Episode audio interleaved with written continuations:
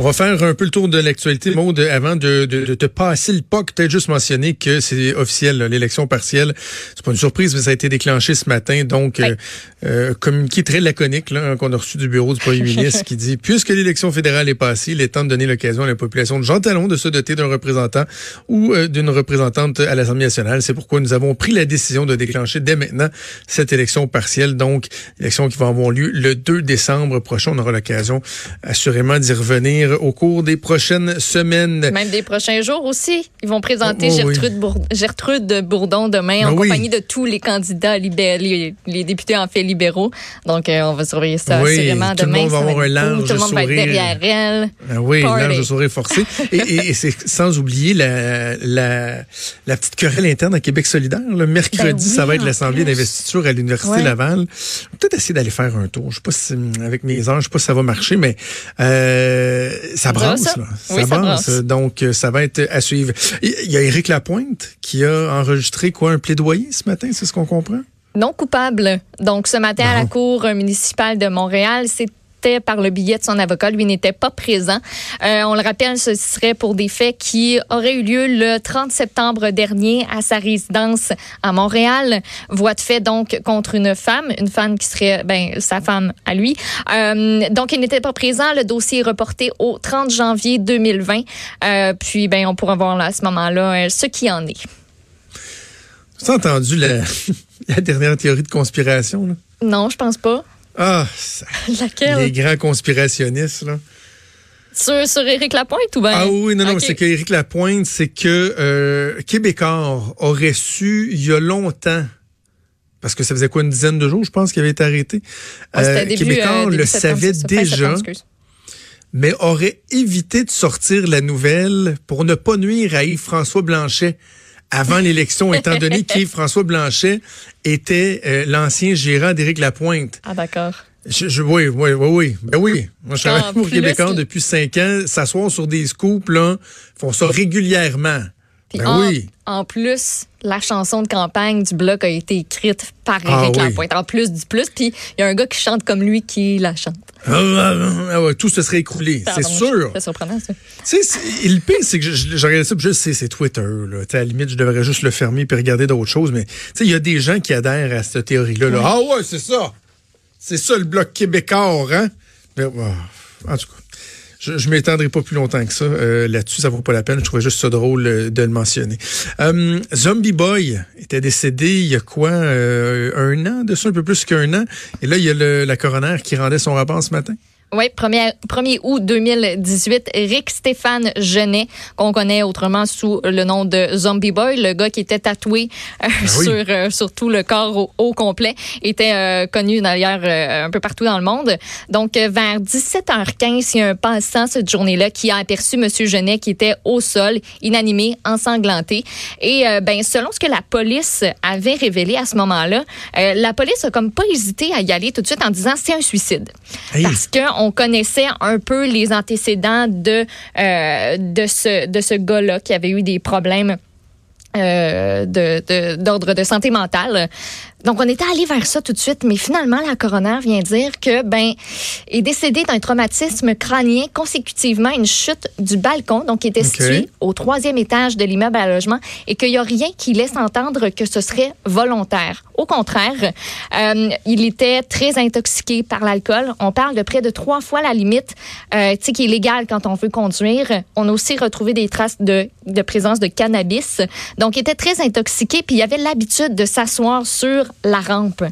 De, euh, de, de, son balcon. Euh, puis, tu étant intoxiqué, ben ça aurait pu, euh, ça aurait pu conduire justement là, à cette chute-là qui est accidentelle. Donc, bête accident. Oui, parce que selon les, images aussi de caméras de surveillance qui permettaient de le voir là, sur son balcon, il venait juste de s'allumer une cigarette. Il n'avait pas l'air du tout en psychose. donc, voilà ce que, ce que la coroner a rendu comme verdict ce matin. Ah, il a 32 ans, mourir aussi bêtement que ça.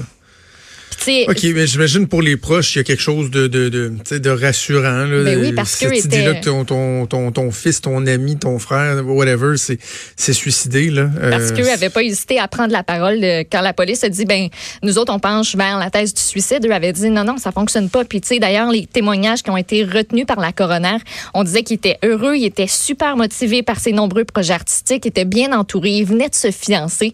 Donc, il n'y avait pas d'intention claire de mettre fin à ses jours. Euh, donc, euh, ça aussi, là, ça a permis d'écarter cette, euh, cette possibilité-là. OK. Ça fait quoi, un an que le gouvernement de la, de la CAQ est au pouvoir. Et bon, déjà, on est rapide à dire quel engagement a été réalisé, non réalisé ou quoi que ce soit. Et il y en a un qui n'était pas encore réalisé, qui titillait bien les gens, qui dérangeait bien, bien, bien des gens, avec raison, parce que la CAQ en avait tellement parlé. C'est un engagement pratiquement fort qu'ils avaient fait. Ça touchait le, le, tarif de stationnement dans les hôpitaux, la grogne qui se faisait sentir. On a fait une entrevue d'ailleurs là-dessus il y a quelques semaines. Et fidèle à lui-même, je, je, pas, je pense pas qu'il faut, faut lui reprocher ça, mais le gouvernement qui est assez à l'écoute de la population et qui s'est rendu compte que, ouais, finalement, il faudrait peut-être bouger plus vite que ce qu'on pensait. Oui, ce qu'on promettait, c'est la gratuité pour euh, les deux premières heures de stationnement, puis un plafond aussi entre 7 et 10 dollars par jour selon les régions.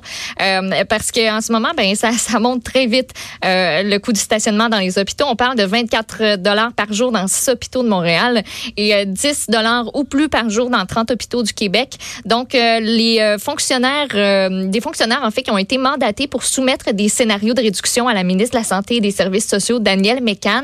On dit qu'il y aurait quatre options qui ont été mises sur la table. On ne sait pas euh, trop euh, lesquelles, là, mais on devrait réaliser tout, tout en partie euh, cette promesse-là de la CAQ. On dit que ça serait réglé avant Noël, peut-être présenté lors de la mise à jour économique du 7 novembre prochain. François Legault qui avait décrit cette mise à jour-là comme étant un mini-budget.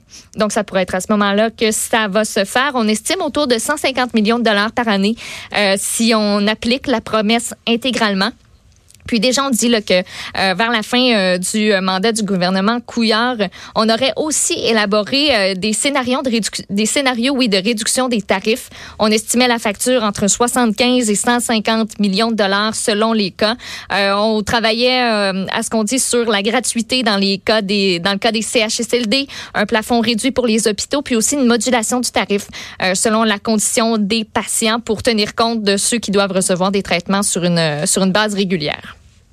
Ben, bravo. Euh, ça, risque donc vraisemblablement d'être confirmé dans le mini budget qui va avoir, qui va être déposé la semaine prochaine. Ça va être à suivre. En terminant, euh, lorsqu'il y a eu les inondations majeures euh, au printemps dernier, notamment évidemment à Sainte-Marthe-sur-le-Lac, ça avait consterné le Québec au complet avec la, digue qui avait cédé, la ville qui avait été inondée. On avait parlé à Ginette Etu. Une dame qui, fait, qui était dans, parmi les sinistrés. Puis on lui avait reparlé la semaine d'après. Et la raison pour laquelle je, voulais faire ça, c'est que je disais, pour, pour l'avoir vécu quand j'étais en politique, d'avoir eu l'occasion de travailler sur le terrain lors de, de, de, certains euh, événements comme ça, le gouvernement est très, très, très présent au début. Souvent, la réponse euh, première du gouvernement va être ferme, va être rapide, va être efficace. Sauf que le vrai défi, surtout pour les gens touchés, commence dans les semaines après, tu sais, quand les médias se retirent, quand l'eau se retire, quand les médias se retirent, quand là, les difficultés se présentent. Et là, souvent, on est moins là, on est moins présent pour parler d'eux alors que c'est là que ça devient le plus difficile. Et encore une fois, ben, ça se confirme ça. J'ai pas, de nouvelles de, de, de Ginette d'ailleurs. Ça me fait penser qu'il faudrait entrer en contact avec elle, savoir euh, elle, elle en est rendue où dans, ses démarches. Mais il y en a pour qui c'est vraiment pas facile, notamment un sinistré qui est carrément rendu forcé de faire du camping devant sa propre maison inhabitable. Ouais, c'est une histoire qu'on rapporte euh, assez triste ce matin dans le journal euh, de Montréal, autant de Québec. Jacques Vincent, tu dit, il fait du camping en avant de sa maison à Sainte-Marthe-sur-le-Lac il, a planté sa tente littéralement parce que lui a dû euh, abandonner sa résidence donc quand il y a eu la rupture de la digue en avril dernier.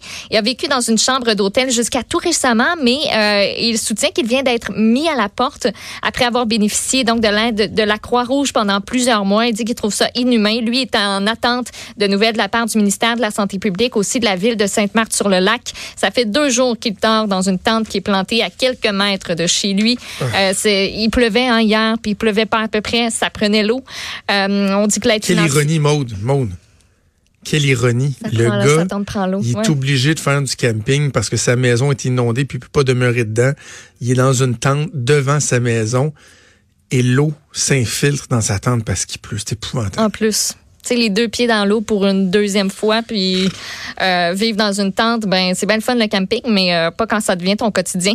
L'aide financière qui est octroyée aux sinistrés par le gouvernement va lui permettre de se racheter une maison, mais pas de se loger entre-temps. Donc, il est en attente euh, de ça. Puis, on mentionne aussi qu'il y a plusieurs résidents rencontrés par TVA Nouvelle qui ont affirmé, ils ont affirmé qu'il y a eu plusieurs suicides dans les derniers mois dans la communauté ah. à cause de ces événements difficiles à porter. Ça, le gouvernement doit, doit suivre ça. Puis, tu sais, je, je donner le bénéfice du doute au ministère de la Sécurité publique, Geneviève Guilbeault, qui, depuis le début, avait fait un, un, bon travail. Puis d'ailleurs, tu sais, la partisanerie s'était même un peu évitée là-dedans. Les libéraux qui ont posé des questions en chambre. Puis là, ben, la CAQ qui a envoyé des documents, moi j'en ai reçu, qui disaient, regardez, là, si on, on, on considère les inondations que les libéraux avaient gérées, versus ce que nous, on a géré. Euh, on a euh, réglé beaucoup plus de gars plus rapidement. C'est correct de faire du papier, d'émettre des chèques et tout, mais c'est aussi la responsabilité du gouvernement de s'assurer que suite à un séisme comme ça, les moyens sont mis à la disposition des gens pour, pour éviter qu'ils l'échappent. C'est pas normal que cette personne-là ait hébergée par la Croix-Rouge pendant X nombre de semaines en disant, dans le fond, la logique, c'est que on va t'héberger en attendant que ta situation se régularise. Donc, lui, dans son cas, c'est de se racheter une maison, de, de, se faire construire. Mais là, soudainement, pour une raison X, t'arrives comme au bout de l'enveloppe. Puis là, ben, arrange-toi avec des troubles. C'est pas normal. Puis moi, le bout qui me traumatise, moi, c'est quand tu dis que dans la communauté, on sent une, vague de suicides. Là. Ouais. tu peux pas avoir pire que ça. Là. Non, la, la, dépression, le découragement, mm. les problèmes financiers. Là, tu en arrives au suicide. Euh, c'est très, très triste. Donc, bref, euh, le gouvernement qui, euh, qui va suivre ça de près, j'en suis certain, qui aura l'occasion de répondre à des questions des partis d'opposition qui sont à l'affût. Merci, Maude Beaucheport.